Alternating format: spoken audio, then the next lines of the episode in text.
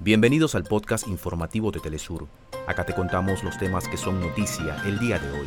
Comenzamos. Cifra de palestinos muertos víctimas de los bombardeos israelíes contra la población civil asciende a 3.200 según el ministro o el Ministerio de Salud palestino. En tanto crece la condena a nivel internacional de la masacre contra el hospital Ali Bautista.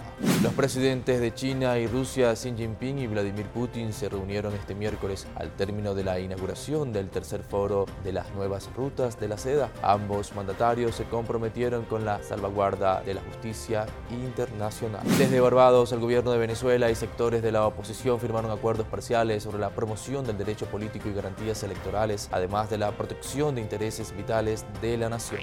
Hasta acá nuestros titulares. Para más información recuerda que puedes ingresar a www.telesurtv.net.